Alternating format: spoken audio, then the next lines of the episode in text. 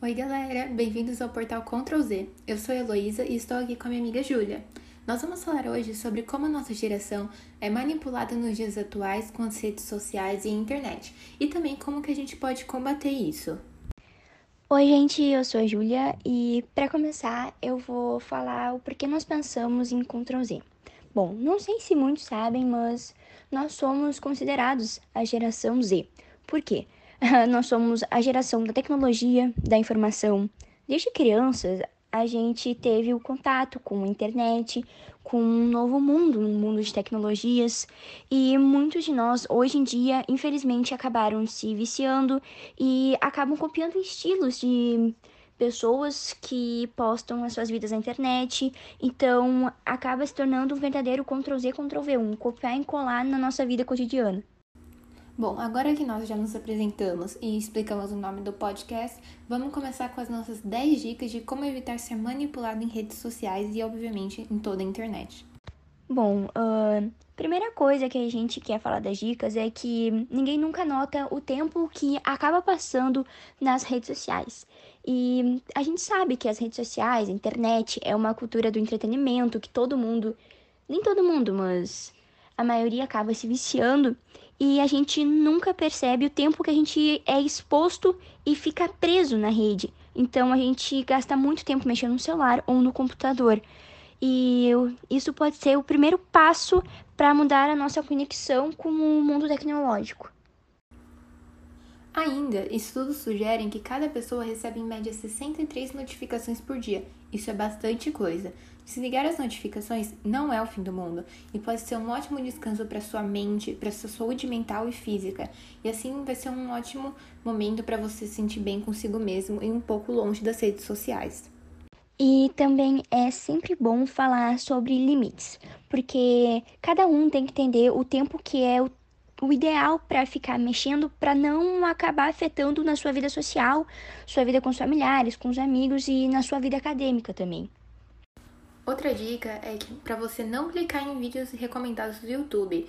Isso afeta o algoritmo do aplicativo e assim ele vai começar a te sugerir vários outros vídeos sobre o assunto que às vezes você nem tem ideia. E assim, em vez de você ir pelos vídeos indicados, procure os conteúdos que você quer assistir e que você tem interesse.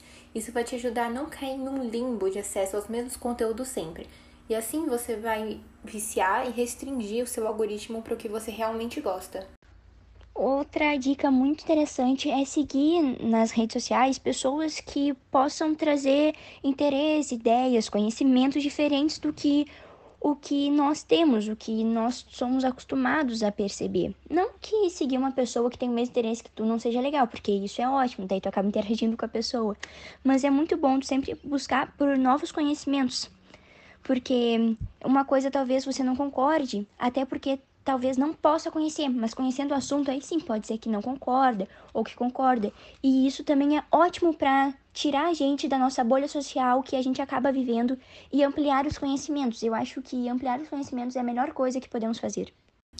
Também, outra coisa que pode ser mais do que uma ajuda na internet, mas também ajudar as suas relações, é ajudar a sua família, como crianças ou idosos, que eles não têm tanto conhecimento dos perigos da internet como a nossa geração tem.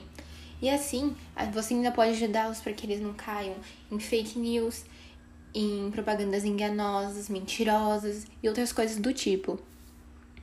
Outra dica que é importantíssima é desativar a localização, porque alguns aplicativos podem usá-la para conseguir informações sobre você e se desativando elas, vocês acabam se protegendo de alguns perigos e isso é bem legal.